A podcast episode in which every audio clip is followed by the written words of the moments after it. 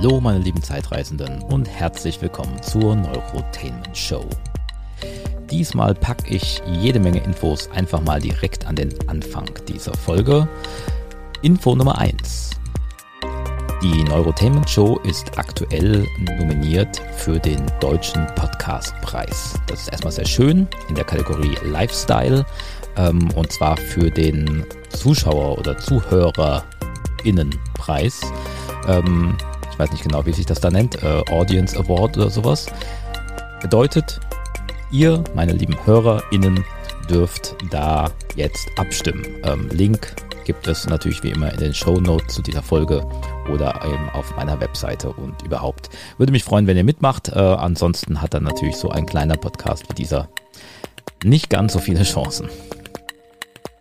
Info Nummer zwei: Du kannst in dieser Sendung Werbung machen. Überleg das genau. Vielleicht hast du irgendetwas, was du gerne möchtest, dass meine Hörerinnen und Hörer davon erfahren sollen. Ähm, idealerweise etwas äh, künstlerisch Wertvolles. Dann sende mir doch einfach ein Audiofile. Erzähl mir davon, wenn es geht, nicht länger als zwei bis drei Minuten maximal.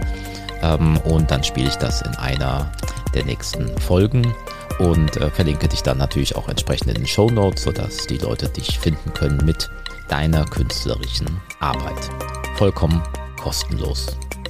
Wenn du Werbung für etwas anderes machen möchtest, was jetzt wirklich überhaupt nichts mit Kunst und Kreativität zu tun hat, dann schreib mir einfach trotzdem, dann reden wir da mal drüber. Einfach kurz eine Mail an z.simon.vision.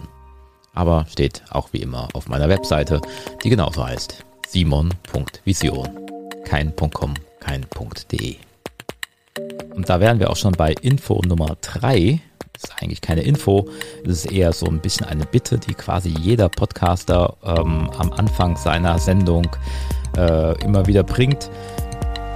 Lasst mir doch mal ein Like da, bewertet doch mal diese Sendung bei Apple Podcasts oder auch bei Spotify kann man mittlerweile ähm, Bewertungen hinterlassen oder einen netten Kommentar, schreibt mir mal was ähm, empfehlt mal die Sendung weiter. Äh, das hält natürlich diese Sendung auch deutlich am Leben. Also vielen Dank dafür, falls jemand das machen möchte. Und in dem Kontext auch, man kann mir natürlich auch jederzeit einfach eine E-Mail schreiben, mich mit Fragen bombardieren, auch Sachen, die ich vielleicht äh, in einer der nächsten Folge, vielleicht Gäste, die ich mal äh, einladen soll. Ähm, du kannst auch immer dich selbst empfehlen als einen möglichen Gast. Du kannst aber auch Themengebiete nennen, die du vielleicht gerne in dieser Show hören möchtest. Und ähm, genau, kannst mir aber auch einfach ein Feedback hinterlassen, auch mit der Bitte, dass ich das vielleicht in einer der nächsten Folgen vorlese. Oder, oder, ähm, das ist hier keine Einbahnstraße. So, genug mit Infos. Ähm, die letzte Info, die ich habe, ist, ich habe immer noch keinen neuen Jingle. Ähm, daran ähm, muss jetzt demnächst mal wieder intensiver gearbeitet werden und deswegen ähm, starte ich jetzt einfach mal ein in das allererste Gespräch mit einer ganz besonderen Künstlerin.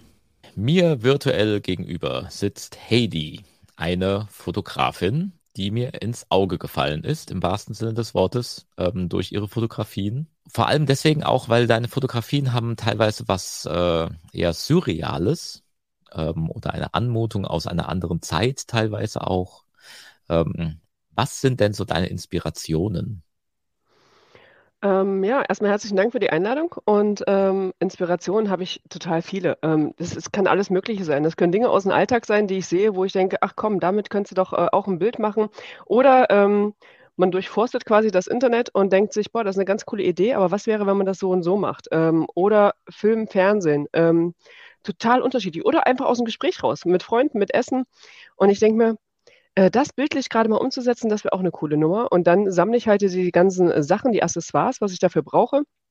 Ähm, suche mir dann dementsprechend den Typus auch für das Bild, weil das muss ja natürlich auch passen. Und ähm, ja, dann setze ich das Ganze um auch. Also ich habe mir natürlich jetzt äh, im Vorfeld zu diesem Gespräch ganz viel angeguckt. Es ist natürlich auch immer schwierig, in ähm, einer reinen Audiosendung über Bilder zu reden. Also es gibt dann so ein paar ähm, Bilder, die natürlich ganz klar auch so Fotomontagen sind, ähm, wo du einfach verschiedenste Dinge miteinander kombinierst. Ähm, ich habe auch so ein paar äh, Dali-Anmutungen oder sowas. Dann gibt es auch mal so eine fließende Uhr. Ähm, manchmal könnte das auch irgendwie aus einem Fantasy-Film stammen, was ich da sehe. Wie arbeitest du? Also was ist deine, die Technik, die du dabei verwendest? Also mal mit Photoshop, aber was sind so die Arbeitsschritte quasi? Ah, das ist auch total unterschiedlich. Ähm, das kommt tatsächlich immer auf das Bild an. Ähm, ich arbeite teilweise, probiere ich neue Sachen aus, dass ich da total pragmatisch rangehe, dass ich sage, komm, ich mache einfach mal einen Beamer an die Wand mit Overlays quasi. Äh, natürlich auch mit Photoshop, gar keine Frage. Aber auch, ähm, dass ich baste. Ähm, allein das Kaffeetassenbild zum Beispiel, habe ich zwei Tage eine Kaffeetasse aus Pappe gebaut und da wirklich die einzelnen Bohnen draufgeklebt. Das ist tatsächlich total unterschiedlich und ähm, meistens wird völlig pragmatisch, weil ich immer so denke, das Bild ist eine Momentaufnahme. Das muss ja gar nicht lange halten. Das muss ja nur so lange halten, bis ich auf den Auslöser drücke. Mhm. Und äh, dann funktioniert das auch ganz gut. Und ähm, so fügt sich das dann auch zusammen letztendlich. Mhm. Das kann sein, dass das in drei Sekunden schon wieder auseinanderfällt, das Ganze, wenn ich es wirklich ähm, eins zu eins in Real Life gebaut habe. Weil ich versuche eigentlich nicht so viel mit Photoshop zu machen, aber Photoshop ist natürlich wichtig. Man hat auch schon ähm, damals im analogen Bereich natürlich retuschiert. Und von daher kann man sich das Bild dann wunderbar so ähm, kreieren, wie man das natürlich möchte oder seiner Fantasie freien Lauf lassen. Mhm. Also das heißt, du fotografierst aber erstmal analog oder wie fotografierst du oder digital oder was ist deine Methode? Ähm, auch wieder abhängig davon. Also okay. ich habe äh, tatsächlich Beides. analoge Kameras, genau, und mhm. digitale. Ähm, der, die digitale Variante, ähm, damit arbeite ich äh, sehr, sehr gerne, weil es dann sicher ist, dass das Bild auch wirklich im Kasten ist. Und analog ist für mich noch so eine Spielerei, wo ich so denke, passt das mit dem Licht? Welche Blende muss ich einstellen? Das ist tatsächlich Technik. Und ich bin eine Frau und Frauen und Technik. da, da probiere ich mich wirklich noch auszuprobieren, aber da habe ich dann auch. Das ist ja ähm, völlig überholt mittlerweile. Sollte man meinen, aber ich bin tatsächlich nicht so technikaffin. Äh, das heißt, wenn ich da auch meine Workshops gebe, muss ich natürlich auch immer sagen, äh, Leute, ich hoffe, ihr kennt euch mit eurer Kamera aus. Äh, ich bin eher Künstler und das ist tatsächlich mein Steckenpferd. Also ich bin eher so der Bildkreierer, so würde ich mich bezeichnen, gar nicht als Fotograf. Mhm.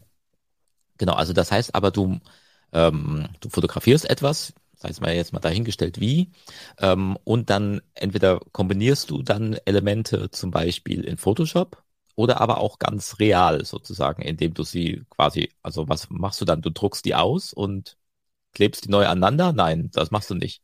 Das ist tatsächlich ein neues Projekt von mir. Es ist auch witzig, dass du das ansprichst, weil das noch so, so taufrisch ist. Mhm. Ähm, das ist nämlich jetzt der nächste Versuch, dass man wirklich äh, Fotos macht, äh, sehr, sehr, sehr, sehr clean und dass man dann tatsächlich, ähm, kennt, man kennt ja sicher noch von früher diese Anziehbilder aus, aus Papier, wo man die äh, so mhm. oben geklebt hat, wo man den, wo man der Papierpuppe quasi eine Hose anziehen konnte, ein Oberteil. Mhm. Sowas in der Art äh, schwebt uns gerade vor.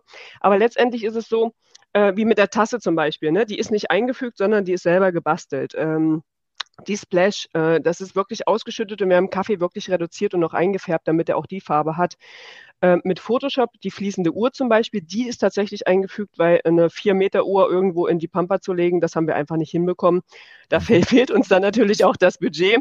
Ähm, aber nochmal, das ist total unterschiedliche Herangehensweisen und ähm, ich, ich weiß mir halt immer irgendwie zu helfen, um das Bild in irgendeiner Art umzusetzen. Wenn ich das Bild übrigens nicht so umgesetzt bekomme, wie das in meinem Köpfchen ist, es weiß ja keiner, was ich letztendlich machen wollte.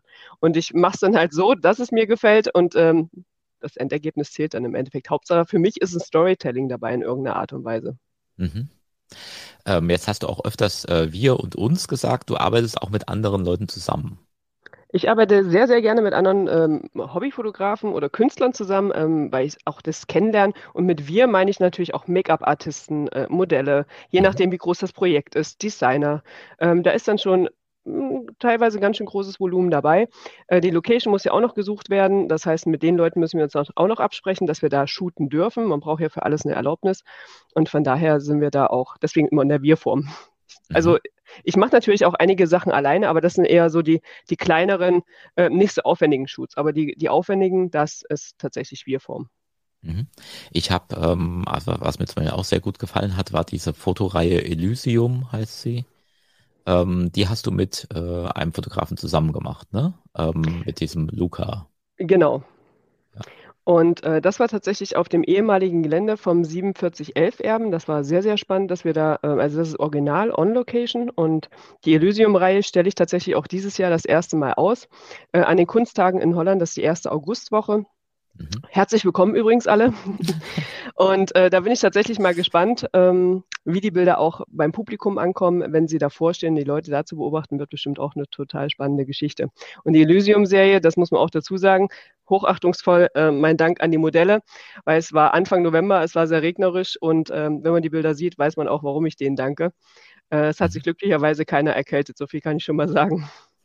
Ich hatte jetzt das Gefühl, das ist ganz oft äh, das gleiche Modell äh, quasi ineinander kopiert oder ist das nicht so? Oder waren das wirklich so viele? Also es handelt sich da vor allem um unbekleidete Damen, ähm, die dann teilweise so wie auf Reihe geschaltet. Deswegen dachte ich, das ist vielleicht dann quasi die gleiche, die ich da sehe. Ist das so also oder nicht?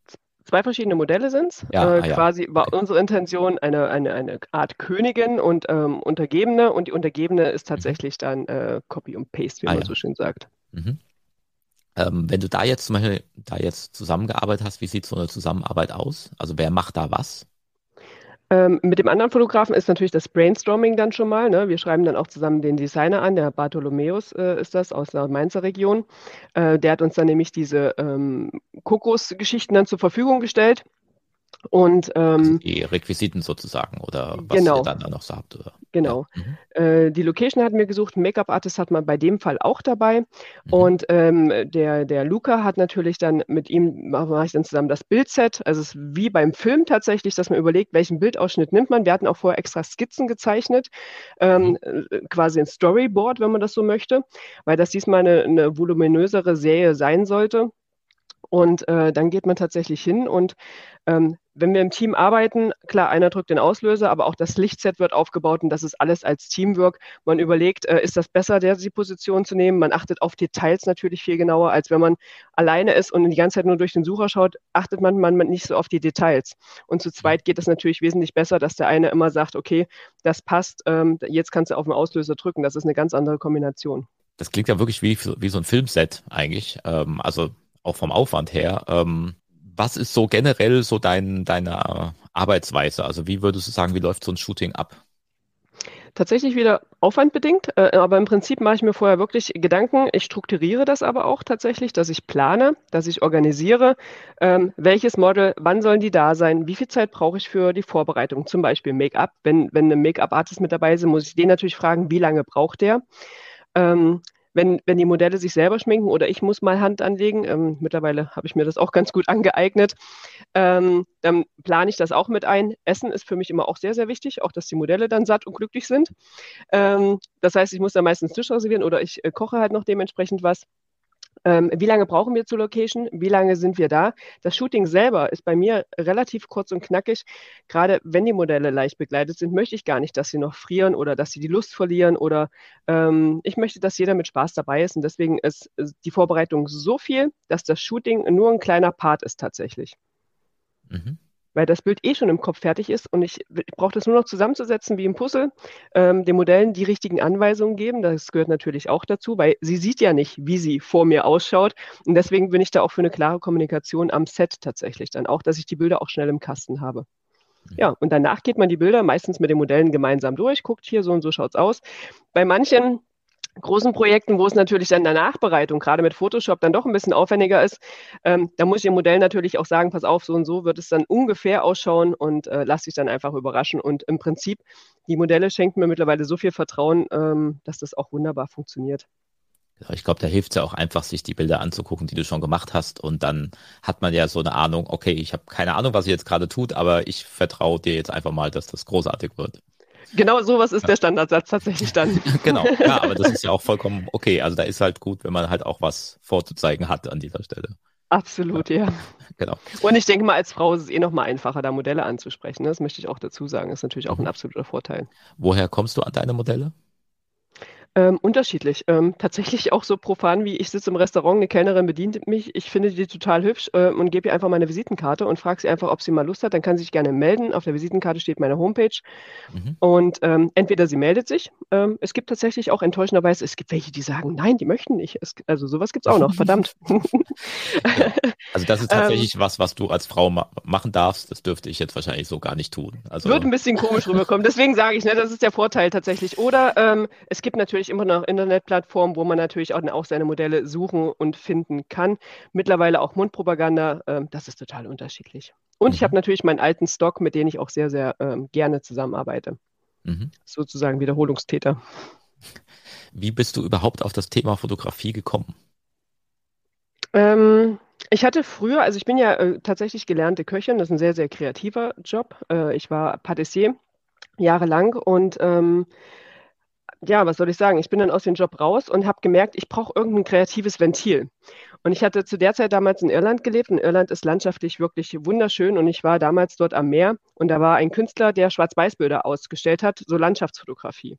Und ich war so beeindruckt von der Tiefe und was das mit, mit einem macht, mit dem Betrachter, ähm, dass mir damals dann mein Ex-Freund quasi eine Kamera geschenkt hat und hat gesagt, mach das doch auch. Und damit habe ich dann tatsächlich angefangen mit Landschaftsbildern. Und dann kam ich nach Deutschland zurück und dann dachte ich, verdammt, wo sind die hübschen Landschaften hin? Ähm, und fing dann tatsächlich an, Freunde zu fotografieren. Und auf den ersten Internetplattformen wurde ich dann so zerrissen, weil irgendwie äh, der goldene Schnitt nicht gestimmt würde. Ähm, klar, die Schärfe lag nicht da, wo sie sein sollte. Also habe ich mich da mit auseinandergesetzt, um zu gucken, dass ich besser werde. Was macht so ein Porträt aus? Ähm, wo ist die Seele des Bildes? Habe ich mich natürlich dann auch gefragt. Ne?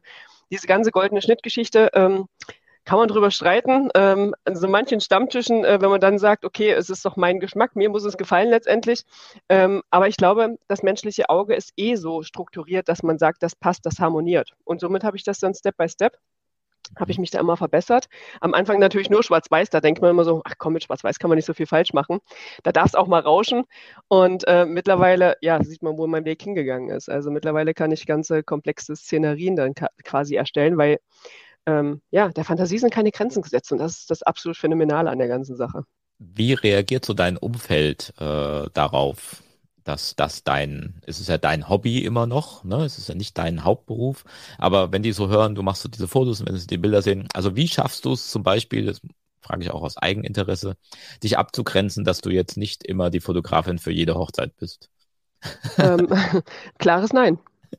Okay. Hört sich hart an, äh, aber es muss sich irgendwann tatsächlich auch aussprechen. Ähm, interessanterweise ist es auch in den Jobs immer wieder, in meinen Hauptjobs, äh, ist es immer so, wo, wenn sie dann hören, oh, du fotografierst, ich, ich tue das auch nicht kund, ähm, weil das die Kunst, die ich mache, hat nichts mit einer normalen Dienstleistungsfotografie zu tun. Und das muss man wirklich sagen. Und mich langweilt das total, wenn ich dafür irgendwann bezahlt werde, äh, weil mir die Kreativität flöten geht. Wenn da einer sagt, er braucht ein Passbild, ich so ernsthaft, ähm, je nachdem, wie gut ich den kenne, dann bin ich auch manchmal zu weich und sage dann, komm, dann machen wir das mal eben schnell, weil es wirklich fünf Minuten sind. Ähm, aber Hochzeiten, boah, das ist also tausend Bilder dazu durchschauen und das ist nicht meins. Ähm, die Oma noch am besten dreimal fotografiert, die Tante auch noch. Und hast du denn noch den drauf? Ich so, was von 100 Leuten? Verdammt, wie konnte der mir durchflutschen? Nee, das ist nicht meins. Da ist mir meine Zeit zu kostbar. Das heißt auch, man kann dich gar nicht buchen, oder doch? Für Hochzeiten? Nein. ja, aber so grundsätzlich für Fotoshootings. Ähm, äh, ja, ja. Oder du machst, das, machst auch Workshops jetzt mittlerweile oder sowas? Genau, ich habe jetzt an der Kunstakademie in äh, Burg Herdecke zum Beispiel im Mai einen Porträtworkshop über zwei Tage. Äh, sowas mache ich tatsächlich. Ähm, künstlerisch ist es eher so, da hatte ich noch gar keine Anfrage bekommen, also dass einer jetzt wirklich sagt, er möchte Kunstbilder von sich haben. Ähm, und ähm, dann wäre es ja auch so, ich müsste ja das machen, was ich möchte, damit es mit dem Finanzamt halt wieder keine Schwierigkeiten gibt, weil ich ja Freiberufler bin. Ne? Also da muss man natürlich mhm. auch mal schauen, wie kommt man damit hin. Äh, sonst rutsche ich nämlich in den Dienstleistungssektor. Auftrag, Kunde und da ist die mhm. Diskrepanz. Aber hatte ich tatsächlich in diesem künstlerischen Bereich noch gar nicht eine, so, eine, so eine Anfrage, dass einer so ausgefallene Bilder haben möchte. Mhm. Ähm, was hast du, du hast jetzt schon erzählt, äh, Workshops stehen an, ähm, steht eine Ausstellung an ähm, mit dieser Elysium-Reihe. Was steht noch so an? Ähm, das ist schon mal für mich dieses Jahr ein absolutes Highlight, auch gerade nach Corona. Äh, in der Corona-Zeit war es ja wirklich ein bisschen still geworden. Ähm, tatsächlich lasse ich das immer so Step by Step auf mich zukommen. Ich habe gerade wieder ein neues Projekt dran. Ähm, ich bin mal gespannt, ähm, wie die ankommen wird. Also ich habe zwei Projekte. Einmal sind das schon Ausstellungen für nächstes Jahr und dafür plane ich halt auch eine Serie. Ich möchte aber noch nicht zu viel verraten, weil es auch noch nicht ganz fertig ist. Ich bin gerade hier in den letzten Zügen auch heute dran, deswegen bin ich auch da so ein bisschen, wo ich mir gerade in den Fingern wieder juckt, dass ich am liebsten in die Tasten hauen möchte. Ähm, ein Projekt mit, mit ganz vielen Menschen, die in einer einzigen Location fotografiert worden sind.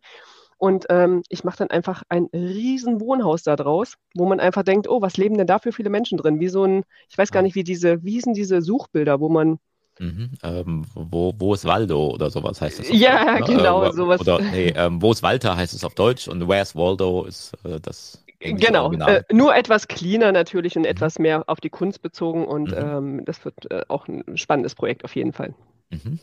Ja, sehr schön. Was ist das, was du ähm, so vorhast? Also wo, wo willst du hin mit deiner Ja. Kunst? Hast du, hast du eine Vision? Naja, dass man sagt, hey, die, ey, das ist doch die Künstlerin, das ist schon äh, cool. Ähm, ich würde es wie Bensky, glaube halten, ne? Äh, kein Gesicht dazu. Ich glaube, das ist eine ganz coole Geschichte. Mhm. Ähm, aber wenn ich dann auch mal so auf den Auslöser drücke und kann mein Bild zerschreddern und ähm, das, ich habe dann, äh, dieses Bild ist dann noch mehr wert, äh, das wäre schon echt cool. Also Ja, das, Das war eine, war eine ganz Traum. coole Aktion. Ja. war eine coole Aktion, ja, definitiv. Hut ab dafür.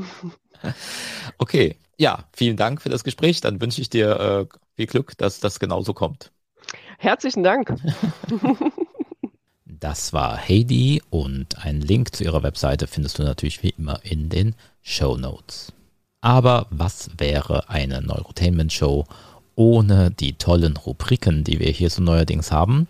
Eine dieser Rubriken äh, dreht sich um James Bond Filme und da haben wir heute einen ganz besonderen Film am Start, der auch dann interessant ist, ähm, mal über ihn zu reden, wenn man sich normalerweise für James Bond überhaupt nicht interessiert.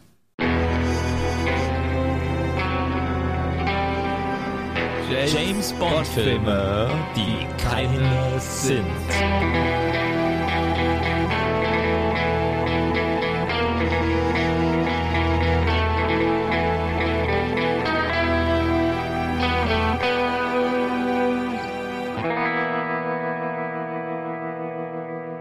Wir haben jetzt diesmal eine echte Filmperle am Start. Ja.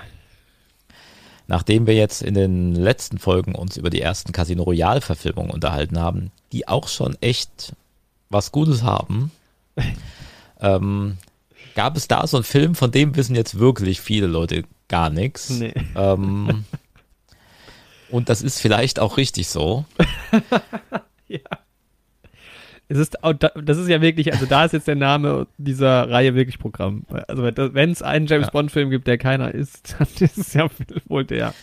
Also wir haben ja schon festgestellt, genau, der schon sehr wirre Casino Royale, ja, äh, von fünf Regisseuren und was weiß ich, der ist aus dem gleichen Jahr wie dieser Film. Also das Jahr 1967 Genau. war für James Bond schon ein hartes Jahr, würde ich sagen. da musste das Franchise einiges aushalten. Also da kommt ein ganz hochoffizieller James Bond Film raus, aber wahrscheinlich dann ja auch erst Ende des Jahres. Mhm. Ähm, um, das war der fünfte, was ähm, You Only Live Twice, ne? Genau. äh, man lebt nur zweimal. Mit äh, Sean Connery auch noch dann damals zum ersten Mal, letzten Mal. Gleichzeitig kam eben dieser sehr wirre Jimmy Bondi-Film Casino Royale raus und Operation Kleiner Bruder. Genau. Und unter dem reden wir AKA jetzt. Operation Kid Brother, aka im Originaltitel Okay Connery. Ja, das lässt schon äh, auf, auf was hinausdeuten. Also, ähm, wir können es ja mal grob umreißen. Es handelt sich hierbei um eine italienische Produktion. Genau. Die Macher hatten wirklich überhaupt kein Recht, in irgendeiner Art und Weise einen James Bond-Film machen zu dürfen. Ähm, Aber die hatten richtig Lust. Also die aber wollten, die wollten einfach. Ja, Ja. genau. Die haben sich gedacht, scheiße, aber wir wollen unbedingt einen James Bond-Film machen, auch wenn wir das gar nicht dürfen. genau. Ja, und was Ähm, macht man dann? was macht man dann? Ja, dann fragt man halt äh, wahrscheinlich Sean Connery mal an oder sowas. Hey, hast du nicht Lust, einen Geheimagenten zu spielen oder sowas? Und wir sagen einfach nur nie, dass der James Bond heißt, aber wir machen im Prinzip. Und das hat wahrscheinlich nicht funktioniert. Auf jeden Fall hatten sie einen genialen Einfall. Und zwar haben sie seinen Bruder gefragt. Sean Connerys Bruder, Neil. Ja. Neil Connery Lee Connery. der nicht mal Schauspieler ist, sondern von Beruf, Ja. äh, wie ich hier lese, Stuckateur. Sehr schön, ja. Und weil man ja auch ihn nicht James Bond nennen durfte im Film, heißt er auch einfach Neil Connery. Richtig. Ich weiß Ja. aber gar nicht, ob es je gesagt wird. Also er heißt Dr. Neil Dr. Connery. Neil Connery. Ne? Also er wird auch immer Doktor auf Ja. jeden Fall genannt, weil er spielt dort einen Arzt. Genau, er spielt ja auch einfach, also das ist ja schon mal der Aufhänger, er spielt ja auch den Bruder eines Geheimagenten, der Genau. zu der Zeit verhindert ist. Ja, richtig. ähm, total absurd.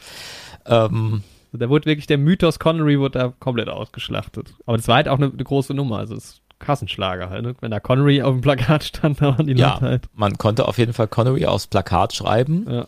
auch wenn man halt nicht mal einen Schauspieler dann an dieser Rolle, in dieser Rolle hatte. Ähm, weil er, wie gesagt, eben ganz was anderes äh, beruflich gemacht hatte. Also kleine Anekdote war wohl, dass er ähm, irgendwann in den 60ern wurde ihm sein Arbeitswerkzeug, wie gesagt, er war Stuckateur, ähm, gestohlen und hat daraufhin ein äh, Interview gegeben und so wurde dann wohl der Produzent ähm, darauf aufmerksam, ah, der Mhm.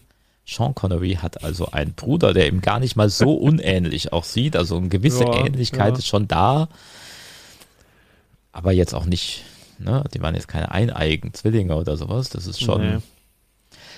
Ja, gut. So.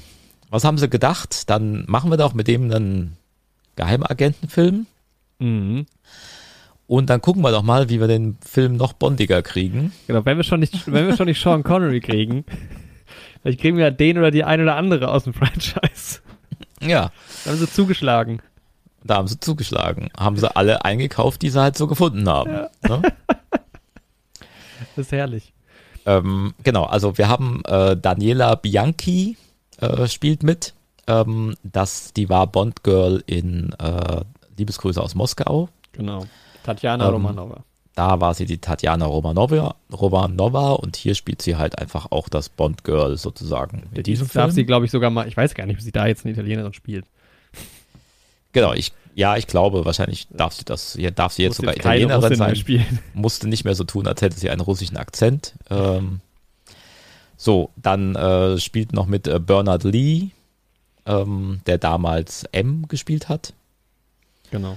Nein, Und- Commander Cunningham hat er gespielt. Achso, ja, im Original-Franchise. Ja, also, ja, genau. Genau, im Original-Franchise Ja. ist er halt M, also der Chef, und hier ist er halt der Commander, also letztendlich auch irgendwie der Chef. Genau, So, ja. ne? ähm, und wir haben Lois Maxwell, ähm, die in der Original, im Original-Franchise Miss Moneypenny spielt. Auch genial, dass sie hier auch Miss Maxwell Max. heißt. Oder, ja, ja, genau. Bei IMDb steht einfach nur Max. Auch, auch schön. Ah, ja. Wirklich, ja. Ähm, ja, super. Immerhin, also das Gute für Lois Maxwell, sie durfte ein bisschen mehr machen in dem Film als sonst. Ne? Die spielt sie- ein bisschen mehr. Sie hat wohl auch mal gesagt, also man munkelt, dass sowohl sie als auch Bernard Lee wohl mehr Geld bekommen haben als für jeden James Bond-Film vorher. Mhm. Also, Das kann natürlich auch sein. Ich meine, beide hatten ja wahrscheinlich auch immer nur so zwei Drehtage oder sowas Ja. für so einen James Bond-Film. Ähm, und die haben jetzt halt einfach auch mehr zu tun gehabt. Also deswegen werden sie mit Sicherheit an diesem Film dann auch mehr verdient haben. Und wie gesagt, die Italiener wollten halt ganz dringend einen James Bond-Film machen. Deswegen haben sie sich das wahrscheinlich auch was kosten lassen. Also ich glaube, der war jetzt auch gar nicht so unaufwendig und so. Ja. Ne, sie versuchen auch so ein bisschen coole Sets oder sowas da an den Start zu kriegen und sowas, damit es so ein bisschen was Bond-mäßiges bekommt. Ähm, die Musik ist äh, tatsächlich sehr gut. Die Musik ist von Ennio Morricone, Mhm. ähm, der ja auch einer der ganz Großen ist, der auch äh, so eine Art Titelsong dazu beigesteuert hat, ähm, der auch gar nicht schlecht ist.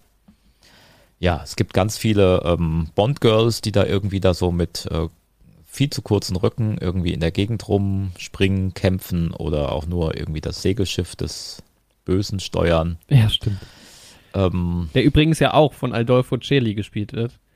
Der ja auch Ah. schon dabei war. Also er hat- war bei, ähm, bei Thunderball, spielt er den Lago. genau, genau. Also das ist Genau. genau der Lago, also der, der Böse aus Ja. Feuerball. Und Genau. Anthony Dawson, der bei Dr. No Professor Dent spielt. Und dann nochmal äh, bei Liebesgrüße aus Moskau die Hände von Blofeld. Stimmt. Und der auch Ja. schon bei, ähm, nee, genau, bei, bei Hitchcocks ähm, bei Anruf Mord mitgespielt hat. Genau. Also sie haben wirklich versucht, alle einzukaufen, die schon mal irgendwann was mit einem James Bond-Film zu tun hatten und sie in sehr ähnlichen Rollen zu besetzen. Genau, ja. Und nur in der Hauptfigur hat es quasi nicht geklappt und deswegen ist es der Bruder von Sean Connery geworden. Ja. Aber das Ja. müsste doch jetzt ein richtig geiler Bond-Film dann gewesen sein, quasi, oder? Eigentlich müsste der richtig gut sein. ähm, ja. Was ist deine Meinung zu diesem Film? Also ich habe ihn jetzt länger nicht mehr gesehen. Das Problem ist ja auch hier, die Verfügbarkeit ist wirklich, Mhm. ähm, ist nicht ganz so easy. Ich habe jetzt mal nochmal geguckt. Tatsächlich gibt es den irgendwie bei Elvis DVD Collector and Movie Store. Kann man den bestellen als DVD. Also es gibt eine DVD. Aber irgendwie liefern die nicht nach Deutschland. Zumindest bin ich da noch nicht weitergekommen. Weil das wäre schon auch so ein Film, den ich irgendwie doch auch gerne in der Sammlung hätte. Mhm. Ich erinnere mich nicht so ganz. Ich habe ihn bei IMDb mal mit drei Punkten bewertet. Ich, nee, mit vier. Aber er hat eine 3,6 im Schnitt. Aber ich weiß, ja, keine Ahnung. Also es ist schon irgendwie witzig auch. Ich Ja. weiß nicht, ob's, man kann ihn halt wirklich, also ich habe irgendwie so eine, so eine Version bei mir liegen. ich weiß nicht, wo ich, woher ich die habe. Aber ähm, auch Vielleicht hast du die sogar, sogar von mir. Ich glaube, ja. Weil ich habe die mal irgendwo runtergeladen. Ich glaube auch tatsächlich sogar von YouTube. Kann ich sein, glaub, dass es die bei äh, YouTube gibt, ja. Genau, also auch das kann sein. Auch der wird ab und zu mal bei YouTube hochgeladen und da habe ich ihn mir dann irgendwann mal runtergeladen, sozusagen, damit ich ihn ja. auf jeden Fall gespeichert irgendwie habe. Ähm, weil der ist tatsächlich einfach nicht überall zu kriegen. Also Nee. den gibt es einfach gar nicht im Handel. So. Also auch eine grauenvolle Qualität. Ich habe mir das mal angetan, aber also ich würde den tatsächlich ganz gern noch mal in ein bisschen mehr sichtbaren Mhm. Bildern und Motiven sehen. Vielleicht wird er dann besser. Genau, also die Bilder sind, glaube ich, ganz okay, ne? Also der ist dann ja auch teilweise in Italien gedreht oder ja, sieht schon. größtenteils in Italien. Also das sieht schon auch ganz cool aus und so. Ähm, ja, aber der Film, ja, genau, also die, die Grundprämisse ist einfach schon derart dämlich, dass das halt schwierig ist, da jetzt noch einen guten Film draus zu machen, glaube ich. Und so richtig spannend oder irgendwie würde halt auch nicht. Ja. ja, also hier auch schon bei MDB der, der, der Text. Uh, the civilian brother of Britain's best spy must use his skills in plastic surgery, hypnotism and lip reading to prevent a crime syndicate, bla bla bla. Genau, es klingt vollkommen bescheuert, es Ja, ist es- aber trotzdem, es ist ja keine Komödie, ne? Es Nee, ist, es genau, ist nicht ja, nee. gedacht als Parodie. Also Nee. der ist schon irgendwie auch ernst gemeint, der Film. Ja, Ja. Ich, also vielleicht kann man sich den auch angucken und findet den sogar ganz gut. Mhm. Weiß ich nicht. Ja. Also ich äh, lese hier gerade so eine Kritik ähm, äh, hier auf, auf Wikipedia, da heißt es, äh, Spannung wurde durch wirre Handlung ersetzt. Ja, sehr schön. Ich glaube, das trifft es auch ganz gut. ähm, ja, genau. Irgendwie, also eigentlich hatte der Zeug alles, äh, der, der Film hatte das, das Zeug für eine Komödie, Mhm. ähm, für eigentlich so eine vollkommene Baller-Baller-Parodie à la Casino Royale eben. Ähm, das ist er aber gar nicht, das wollte er irgendwie nie sein. Nimmt sich einfach ernst, ja. Er nimmt sich dann wieder zu ernst und. Also das, das Plakat ist auch super, das spricht Bände, weil da steht erstmal oben Neil Connery is too much und dann Operation, Operation Kid Brother is too much for one mother. Spitze. Ja. Ja. Gut, also wie auch immer, ähm, interessant ist noch, dass der amerikanische Filmverleih United Artists war, der den Film dann nach Amerika gebracht hat, was ja der Originalfilmverleih auch der anderen James Ja. Bond Filme war. Also irgendwie auch da haben die sich jetzt nicht gedacht, was ein Scheiß, sondern ah, vielleicht können wir damit ja Geld verdienen. Ich glaube, ja, ich glaube, das war Ja. auch irgendwie so ein bisschen der Grundgedanke. ja. Der Welle mitreiten. Naja. Gut, also das war jetzt wirklich eine Perle. Ganz tolles Ding in Ja. der Reihe James Bond Filme, die keine sind.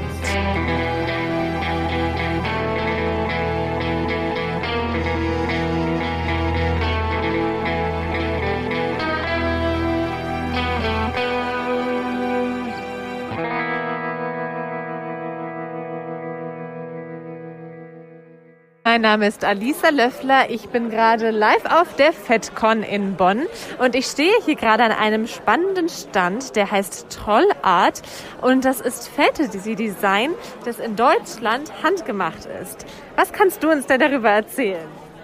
Ja, also mein Name ist Julia, ich arbeite bei Trollart und ich äh, verkaufe einerseits die Drachen, aber ich nähe die zu Hause auch selber. Und also klar, wenn ich auf der Con ein bisschen Zeit habe zwischendurch, dann nähe ich auch am Stand die Drachen. Also live vor Ort kann man dann sehen, wie du kreativ tätig wirst. Das ist ja echt total spannend. Und ich stehe hier gerade auch vor den Drachen. Äh, die sind so total bunt designt, also in ganz unterschiedlichen Farben und Formen auch. Ähm, wie lange brauchst du denn, um so einen Drachen herzustellen? Also für die großen Drachen, die man da oben sieht, da brauche ich schon so sechs, sieben Stunden. Die sind komplett verdrahtet. Die werden von Hand gestopft. Dann wird das, also ich nähe den groben Drachen mit der Maschine vor und dann drehe ich ihn um, dann stopfe ich ihn aus und dann wird an einigen Stellen zugenäht. Dann kriegt er noch Hörnchen und Augen und Zähne und bis das alles gemacht ist, das dauert natürlich. Die Kleinen gehen ein bisschen schneller. Also ähm, die, die das jetzt nicht sehen können, die Kleinen sind mit einem Granulat gefüllt. Die kann man sich dann auf die Schulter legen, also wie bei einem Haggy-Sack, für die, die das noch kennen.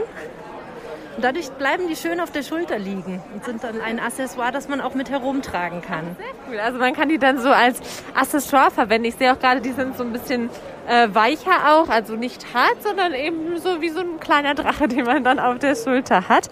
Ähm, und wie ist das? Ihr seid so ein Unternehmen, das in Deutschland arbeitet. Gibt es da mehrere Angestellte? Wie kann man sich das vorstellen? Genau, also es ist ein Familienunternehmen im weitesten Sinne.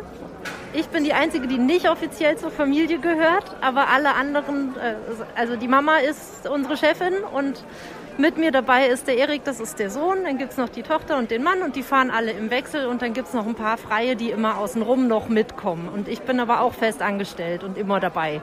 Das hört sich ja echt total cool an. Du hast uns ja gerade schon erzählt, dass der Shop alles äh, oder vieles von Hand herstellt. Aber wie ist dieser Familienbetrieb überhaupt auf die Idee gekommen, das alles zu initiieren, das alles in die Wege zu leiten, das auch erstmal zu gründen? Ja, also die Chefin hat früher schon Puppen gemacht und äh, dann hatte sie eine einschneidendes Erlebnis. Da war sie in Schweden und hat äh, sich in die Arbeiten von John Bauer verliebt. John Bauer ist ein Künstler, der Anfang des 20. Jahrhunderts in Schweden gewohnt hat und der hat Trolle gemalt, hat Märchen illustriert, also Jugendstilmaler, wunderschöne Sachen. Und dann ist sie nach Hause gekommen und hat angefangen, Trollpuppen zu machen. Und von den Trollen zu den Drachen ist es ja nicht mehr so weit. Das war der Startschuss. Ach, sehr cool. Und ähm, dann ist so die Familie einfach mit eingestiegen. Ja, die hatten zeitweilig in Marburg einen kleinen Laden und da war irgendwann ein Schild im Fenster und da stand drauf, wir brauchen Hilfe bei der Trollproduktion, wir stellen ein. Und ich gedacht, das ist meine Chance, ich möchte das machen, egal was es ist, ich will was mit Trollen machen. Und so hat es angefangen. Und dann habe ich irgendwann auch die Drachen genäht. Also die Trolle, die sitzen hier auch. Die sehen eigentlich ein bisschen aus wie kleine Teddybären, aber sie haben eben lustige Haare. Und ja, das waren so die ersten Arbeiten und dann bin ich irgendwann zu den Drachen übergegangen. Ja, sehr cool. Und ähm, du bist auch Näherin. Hast du das gelernt? Wie bist du da, da reingekommen? Das habe ich von meiner Mama gelernt. Ich habe nie eine Ausbildung gehabt. Ich habe mich irgendwann entschieden, ich studiere und mache keine Ausbildung, weil man dann doch mehr Jobchancen hat. Aber das Nähen macht mir so viel Spaß und ist mir auch so wichtig, dass ich froh bin, dass ich das jetzt in meine Arbeit integrieren kann. Also ich habe früher mit meiner Mama immer für alle meine Kuscheltiere Puppenkleider genäht. Und ja, dann nimmt man ein bisschen was mit. Sehr cool. Also das Nähen ist auf jeden Fall eine kreative Arbeit und ähm, auch die Sachen, die man hier sieht, sind alle total kreativ und spannend gestaltet. Also ich danke dir für dieses Interview und freue mich, dass wir darüber berichten konnten. Vielen Dank an Alissa Löffler, die wir ja schon öfters hier in der Neurotainment Show gehört haben, ähm, die für mich auf der FedCon unterwegs war. Und ihr Besuch bei Trollart war dann jetzt erstmal der letzte dieser Reihe. Aber ich bin mir relativ sicher, dass wir noch einmal zur FedCon zurückkehren werden in einer der nächsten Eurotainment-Shows. Vielen Dank aber auch an Jori Kontrinjewitsch, äh, mit dem ich mich über James Bond-Filme, die keines sind, unterhalten durfte. Ähm, da geht es noch deutlich weiter. Das nächste Mal ähm, kommt ein weiterer Film dran, von dem ihr entweder gehört habt oder auch nicht. Aber selbst wenn man kein James Bond-Fan ist, dann ist das sicherlich mal ganz interessant. Und jetzt möchte ich gerne diese Folge so beenden, wie sie begonnen hat. Ähm, und zwar mit einer Künstlerin. Diesmal eine besondere Form. Und zwar eine Künstlerin, die vor allem auch vor der Kamera äh, tätig ist und trotzdem irgendwie ein bisschen mehr daraus gemacht hat als andere Modelle. Mir virtuell gegenüber sitzt Heidi Georgi aus Karlsruhe. Was an ihr sehr auffällig ist, ist, sie hat eine Webseite, die heißt Heidi on Tour. Und ähm, da geht es wahrscheinlich jetzt eher vorrangig erstmal darum, äh, wie viel Heidi so in der Gegend rumreist. Ist das so richtig? ist richtig, ja. ähm, wie bist du auf die Idee gekommen, diese Webseite ähm, zu bauen? Also ganz am Anfang war es eine Website nur über meinen Nebenjob als Modell. Aber mhm. irgendwann hatte ich halt Lust davon zu erzählen, was ich sportlich so mache. Ich habe sie, diese Seite aber mittlerweile haufenweise schon wieder überholt und sie verändert auch immer ihr Gesicht. Aber genau. Mhm. Du hast jetzt schon angesprochen, also du arbeitest als äh, Modell, also als Aktmodell. Mhm. Ähm, wo machst du das und wie bist du dazu gekommen? Also ich, ich war mal Mitglied in so einem FKK-Verein und dadurch hatte ich sowieso keine Berührung mit der Nacktheit, mit dem nackten Mensch und mit meiner eigenen Nacktheit. Und ein Vereinskollege hat mich gefragt, ob ich an der Volkshochschule einspringen möchte. Da war spontan ein Modell ausgefallen. Ich hatte da am Anfang so ein bisschen Bedenken, weil ich möchte ja eine seriöse Veranstaltung haben, wenn ich mich ausziehe. Und äh, dann habe ich es aber ausprobiert und das war eine sehr schöne, eine sehr schöne Erfahrung. Die Atmosphäre beim Modellstehen oder an der Volkshochschule, das war einfach sehr angenehm und es hat mir auch sehr viel Spaß gemacht. Und meine Pose waren wohl so, dass es sich schön zeichnen ließ und dann wurde meine Telefonnummer halt weitergegeben und so es wurde das so ein kleiner Nebenjob. Also meine eigentliche Tätigkeit ist eine andere. Mhm. Hast du dabei irgendwas gelernt über dich, aber vielleicht auch über, über die Künstler, denen du dabei begegnet bist? Also über mich habe ich, hab ich gelernt, dass man sich mit seinem Äußeren nicht so wichtig nehmen muss, weil beim Modellstehen ist das Schöne, die Äußerlichkeit, also diese Schönheitsideale sind egal. Ein dicker Mensch wird genauso gern gezeichnet wie ein alter Mensch oder jemand mit irgendeinem Gebreche. Das, darauf kommt es nicht an. Die, beim Zeichnen wird der Mensch angesehen, die Ausstrahlung, die er hat und vielleicht auch das, was er innerlich mitbringt. Das, das ist wichtig. Und das war ein sehr schönes Erlebnis für mich. Also ich finde es immer sehr spannend zu beobachten. Ich habe ja ziemlich viel Zeit. Ich sitze ja als 20 Minuten still herum oder stehe herum. Und dann kann ich ja die Menschen im Raum beobachten. Und ich treffe ja hauptsächlich an der Hochschule für Gestaltung oder an der Kunstakademie auf junge Menschen. Und ich finde es total schön, wie, wie konzentriert und wie fleißig die sind. Und wie, wie die auch mit äh, diesem Scheitern permanent umgehen, weil in der Kunst ist ja ein Scheitern, also wenn man mal was nicht gelingt, keine Sackgasse, sondern aus diesem Scheitern macht man dann was Neues.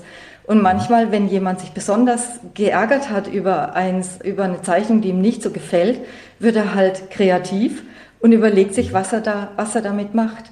Und das machen viele von diesen jungen Menschen, die halt so ein künstlerischer Beruf studieren. Die gehen mit dem Scheitern besonders gut um und das gefällt mir ganz gut. Was ist denn dein Bezug zur Kunst überhaupt? Hast du da eine, zeichnest du selbst auch oder ähm, hast du andere künstlerische Affinitäten? Mein Leben ist ein Kunstwerk an sich wahrscheinlich, keine Ahnung. Ähm, mein Onkel war Künstler und hat sein Geld mit der Kunst verdient. Vielleicht habe ich eine kreative Ader, ich weiß es nicht, aber ich war ganz früh Mama und dann war meine Aufgabe klar. Ich musste, und ich war dann auch über viele Jahre alleinerziehend und dann musste ich halt schauen, äh, kreativ sein, mhm. wie ich meine kleine Familie finanziell über Wasser halte. Ja, und in diesem Spagat war keine Zeit für eigene, zu, nachzuschauen, ob ich selber auch künstlerisch tätig. Es macht mir immer, es macht mich immer neugieriger. Ich mache diesen Job ja schon ziemlich lang, selber auch mal auszuprobieren, zu zeichnen. Aber bislang ist mir noch nicht gelungen. Was war denn der Impuls für dich, dass du beschlossen hast, damit jetzt, äh, ich sag mal, auch an die Öffentlichkeit zu gehen? Also, dass du eben heidiontour.de ähm, ins Leben gerufen hast. Und wie, wie kam das? Es kam mit durch dieses Spagat. Ich hatte einen Teilzeitjob äh, im Büro. Und ähm, ja, das hat halt für unsere Urlaubswünsche, für meine kleine Familie nicht ausgereicht. Und ich dachte damals echt, wenn ich eine Homepage habe, dann äh, ist es vielleicht einfach, mehr Aufträge zu bekommen. Ich war dann auch bei äh, so einem Forum, akt.de und modell.de hatte ich damals ein kleines Profil. Und da kam aber für mich keine seriöse Anfrage. Und dann habe ich da auch mein Profil wieder gelöscht und, und, damals hatte ich dann auch entschieden, dann wird es halt jetzt eine Homepage, nicht nur als Modell, sondern dann wird es halt eine Homepage für meine sportliche Freunde, wo sie nachschauen können, was ich so mache. Mhm. Also einfach für dich als Mensch auch sozusagen. Ne? Also man kann ja was über dich erfahren. Ja, dann ähm, würde ich sagen, vielen Dank für das Gespräch und dass du dir Zeit genommen hast. Ja, danke schön. Und damit sind wir nun auch schon am Ende der Neurotainment Show. Als letztes hört ihr jetzt noch einen Song und zwar von Mascha, ähm, die in Folge 66 der Neurotainment Show bereits zu Gast war. Da haben wir uns ein bisschen länger über ihre Musik unterhalten. Die macht ja da so einiges. Einen Song hat sie jetzt uns hier zur Verfügung gestellt. Also viel Spaß mit Mascha und Circle of Dreams. Bis zum nächsten Mal. Die Zukunft ist frei. looking awfully dead. And I can't understand this feeling inside, looking awfully wise. But it doesn't mean I get a single thing, though I go on. Even if you might say stop I will go on. I will disappear. Never had it easy, but I never looked for reasons to get out of love alone. Life is just a game, and I know you think the same, so please don't hide Have enough to be different than society, and you will find you die. All the things I see, learn to watch TV or your captivity. So come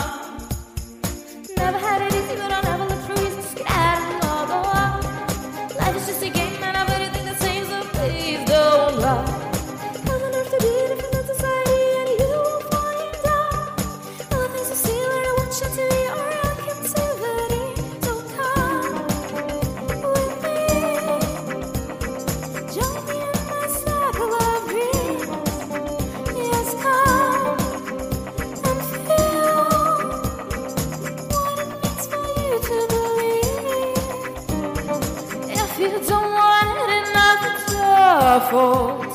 And nobody out there can help you out. If you don't want it enough, it's your fault. And nobody out there can help you out.